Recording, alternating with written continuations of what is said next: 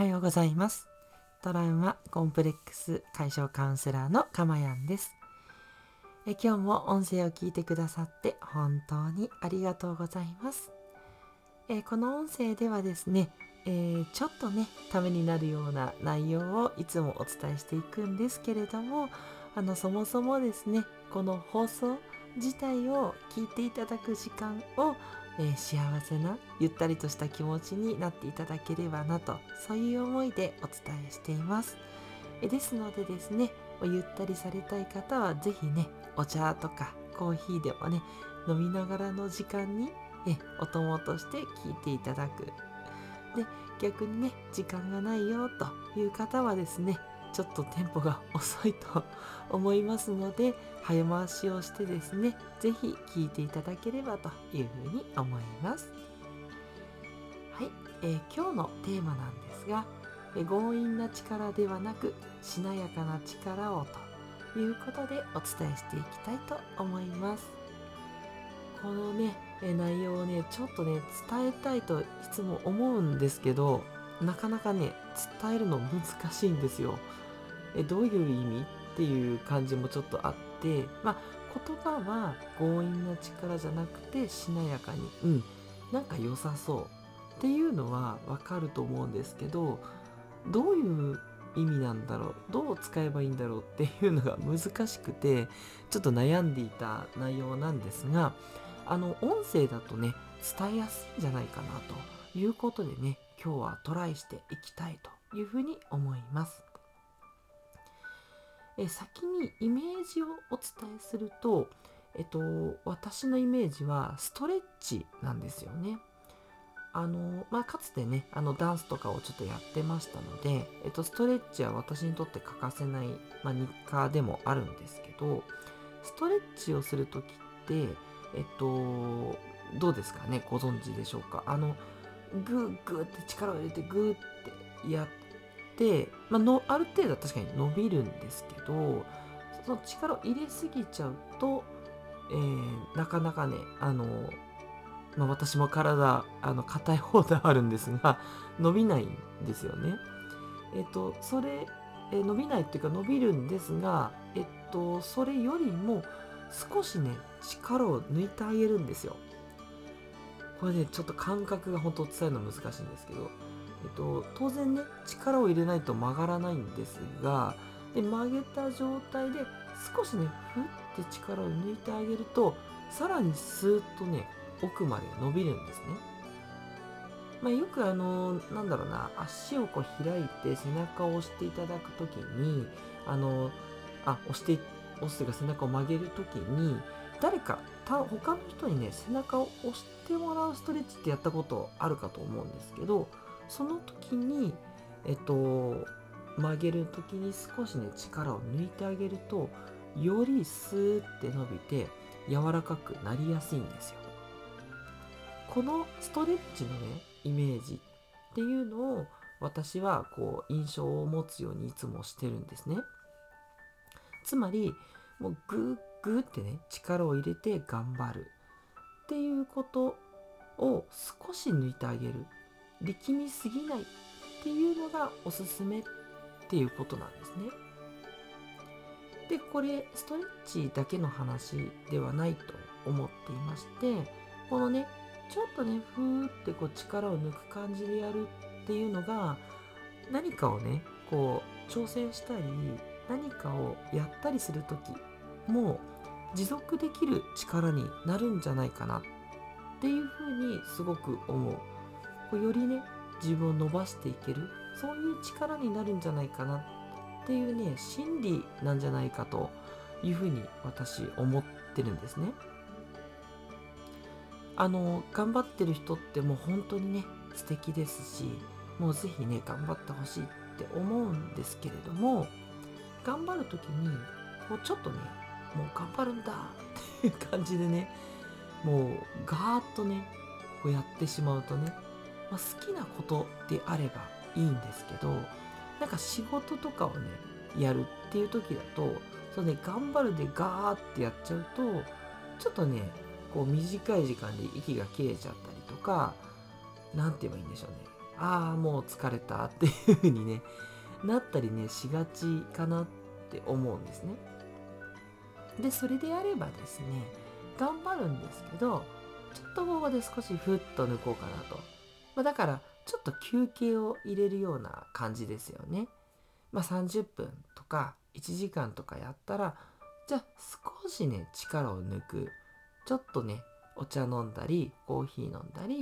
まあ、肩を回したりとかしてこうぼーっとねする時間。ね、忙しいからそんな時間ないよってね皆さんねなるかなと思うんですけどこれ、ね、あえてね5分とかでいいですのでちょっとやってみてください。でそうするとねまた次の1時間って頑張れたりとかするんですよ。でまたちょっと休んでまた頑張る。ってやると頑張ったりしやすいっていう感じなので人間やっぱそのストレッチみたいに少しね力を抜く。ね。普段当然力を入れて伸ばしていくんだけどもちょっと力を抜いてあげるとスーってさらにね伸びていって。そういうねしなやかな力が、イメージとしていいんじゃないかなっていうところをおすすめしたいということなんですね。それであとはですねこのしなやかな力のイメージは例えばこう壁にぶつかってちょっとうまくいかなかった時にじゃあ他も試そうかなくらいの気持ちでこうちょっとねこう頑張るんだけど少し曲がってみるみたいなそういうねしなやかさっていうのもね結構うまくいったりします。頑張ってる人の中には、まあ、これをねやらないといけないってねちょっとね追い詰めてしまう。自分をこうもうこのやり方しかないんだみたいに追い詰めてしまうパターンっていうのがね結構あったりするんですけれどもそこでねちょっとふっと力を抜いていただいてあそうだけどそもそもこれをやるしかないのかな。なんかちょっと他の手ないのかなっていうふうにちょっとね力抜いて周りを見渡して他のことを考えてみると意外とねいい解決策が見つかったりするもんなんですよね。私あのそうですねあのプログラミングをあの多少ちょっと仕事でねやるようなことがありまして まあちょうどね昨日も あのそんなことをやってましたあのガリガリにねプログラムを作るプログラマーではないんですけどあのちょっとしたプログラミングで機械を動かすみたいなことをあのテスト的にねやるような仕事があってたまたまそういうのがあってでなんかうまく動かないっていうのでどうしようかってやってたんですけどそのなんかここじゃないかなってずっとこう直すべきと思ってた箇所じゃなくて違うところの設定を見直したらふって昨日うまくいったんですね。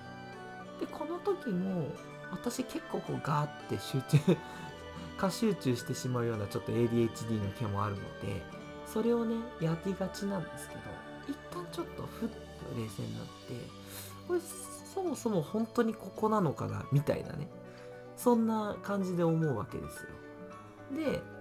間違いなくこの辺なんだけどいやでももしかしたら他の部分かもなということでちょっとねポイントを外して他のところを見てみたらそっちがビンゴだったんですよね これねすいませんプログラムやったことない人わかんないと思うんですけど、まあ、要はあの自分がここを直すべきっていうポイントじゃないところのポイントがあったっていうふうに思っていただけるといいかもしれないですね。はい。もう一つ私の例だとこのねまた音声配信がねまさにそうなんですよ。もう何かをねこう継続したいなと思ってそれであのブログをやったりとかまあいろんなことをねやってみるんですけど、まあ、なかなかね安定してちょっとはい、えー、続けるっていうのが私なかなか難しくてまあ波がねあってガーッとやったりやらなかったりみたいなそういう波っていうのは結構あのー、あるんですけどもでもなんかこうやっぱりこう定期的にというかあの毎日やるようなそういうこうかっこいい習慣ってなんか身につけたいじゃないですか。なんかねなんかこう言っててちょっと恥ずかしいんですけどこうねあの歯磨きすらねなかなか習慣にするのこう難しいたちなんで今はねもうようやくこう健康でいたいっていう気持ちが強くなってあのできるようにはなってきたんですけどもうほんとねそういうのが苦手苦手で来てしまっていて、まあ、それでねちょっとあの習慣を、えー、なんとかしたいなと思ってたんですけどこのやっぱ音声を配信するっていうのがこう私の中では